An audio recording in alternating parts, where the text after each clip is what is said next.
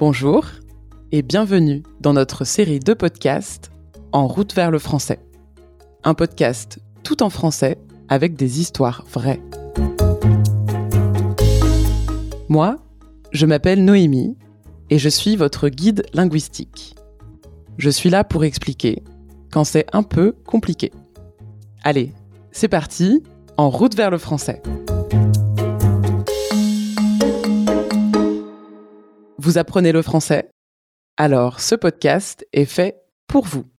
Ensemble, nous partons en voyage pour découvrir le vaste monde de la francophonie et mieux comprendre le français.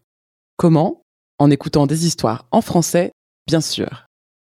En plus, ce sont des histoires vraies, racontées par des francophones qui habitent en Afrique, en Amérique, en Europe et au Proche-Orient. Un vrai tour du monde. Dans chaque épisode, je vous donne des petits conseils et des explications pour mieux parler français. Mais pas de panique. Ce n'est pas un podcast de grammaire. Le plus important, c'est le plaisir de découvrir des histoires vraies en français. Ah, j'ai un conseil. Vous pouvez écouter le podcast et lire la transcription en même temps. C'est parfait pour progresser et mieux comprendre les mots difficiles. Et la deuxième fois, essayez d'écouter l'histoire sans lire la transcription pour voir si vous comprenez bien. C'est mon petit challenge pour vous. Aujourd'hui, nous allons dans le sud-ouest de la France, au bord de l'océan Atlantique, et nous écoutons l'histoire de Nathalie. La plage, les vagues, c'est super. Il y a tout le vocabulaire des vacances à la mer. Et vous allez voir, Nathalie utilise souvent les verbes pouvoir et savoir. Hmm, mais quelle est la différence entre pouvoir et savoir? Écoutez bien, j'explique après. C'est parti, direction le sud-ouest de la France et la plage de Mimizan.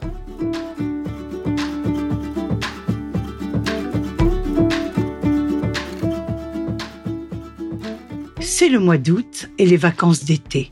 Comme chaque année, toute ma famille va à Mimizan-Plage. Nous nous baignons, nous faisons du vélo, nous jouons aux cartes, c'est le paradis. Pour aller à la plage, nous traversons la forêt. Nous marchons longtemps. Et de l'autre côté de la forêt, il y a les dunes. Nous grimpons tout en haut. C'est long et fatigant et il fait très chaud. Mais une fois arrivés, c'est magnifique. Nous sommes soudain face à l'océan. À Mimizan, les vagues sont hautes et fortes. Ça fait peur. Mais c'est aussi super amusant. Quand la marée est basse, nous marchons, encore une fois, très longtemps pour nous baigner. Cet été-là, j'ai 18 ans. J'ai un petit frère de 16 ans, Jacques, et deux petites sœurs, Corinne et Isabelle.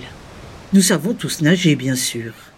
Mais quand nous allons à l'eau, nous restons toujours ensemble, en famille, parce que nous savons quelque chose de très important. Ici, la mer est dangereuse.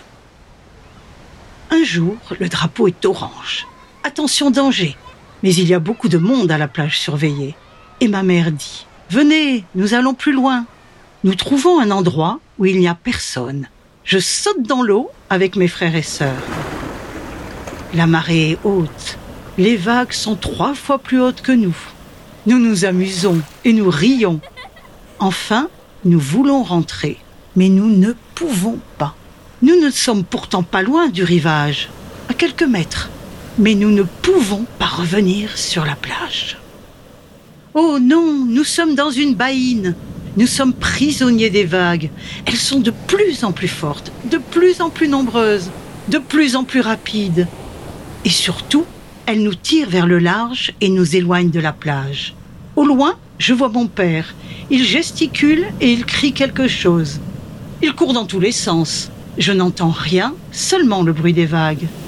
Mais je sais ce qu'il dit. Ne paniquez pas, ne luttez pas contre le courant.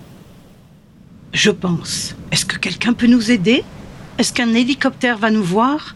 Où sont les sauveteurs? Mais nous sommes complètement seuls et rien ne se passe. J'ai très peur. J'essaie de ne pas paniquer. L'important, c'est de rester calme et de garder mes forces. Je ne lutte plus et me laisse porter par le courant. Jacques est avec moi. Corinne pleure. Je ne vois plus Isabelle. Où est-elle? Je ne sais pas combien de temps a passé. Pour moi, une éternité. Finalement, une vague nous rejette sur le rivage. Nous sommes tous là, Isabelle aussi, et nous pouvons enfin poser le pied sur le sable. Nous sommes épuisés, choqués. Nous ne savons pas où nous sommes, mais nous sommes hors de danger. Et nous savons que nous avons eu de la chance, une sacrée chance. Nathalie et sa famille ont nagé dans une zone avec des baïnes et c'est très risqué. Mais heureusement, ils ont eu de la chance. Bon, vous avez compris, les baïnes, c'est un courant très fort et dangereux. Dans le sud-ouest de la France, il y a beaucoup de baïnes et des vagues très hautes. Donc, il faut nager dans les zones surveillées. Et maintenant, un petit point de vocabulaire. Vous avez entendu la différence entre pouvoir et savoir? On utilise pouvoir quand une action est possible ou impossible dans une situation. Par exemple, je peux aller travailler parce que je ne suis pas malade. Ou je ne peux pas revenir sur la plage parce qu'il y a du courant.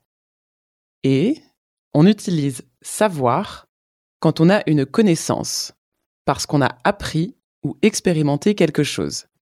Par exemple, je sais que les baïnes sont dangereuses. J'ai appris ça avec l'histoire de Nathalie. On utilise aussi savoir quand on a une compétence. Par exemple, je sais nager parce que j'ai appris à nager. Un enfant ne sait pas lire parce qu'il n'a pas appris à lire. Enfin, si vous avez besoin d'apprendre le français pour voyager ou travailler dans un pays francophone, essayez nos cours de français sur l'application Babel. Voilà, c'est tout pour aujourd'hui. Bravo Vous avez écouté un podcast tout en français. J'espère que vous avez passé un bon moment. Si vous avez aimé cette histoire, il y a plein d'autres épisodes à écouter pour progresser en français. Et si vous avez un commentaire ou des suggestions, écrivez-nous un mail à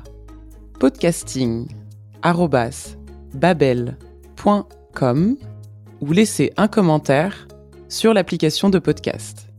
Enfin, n'oubliez pas, il y a une transcription pour lire l'histoire de Nathalie. Merci beaucoup d'avoir écouté notre podcast En route vers le français et à la prochaine fois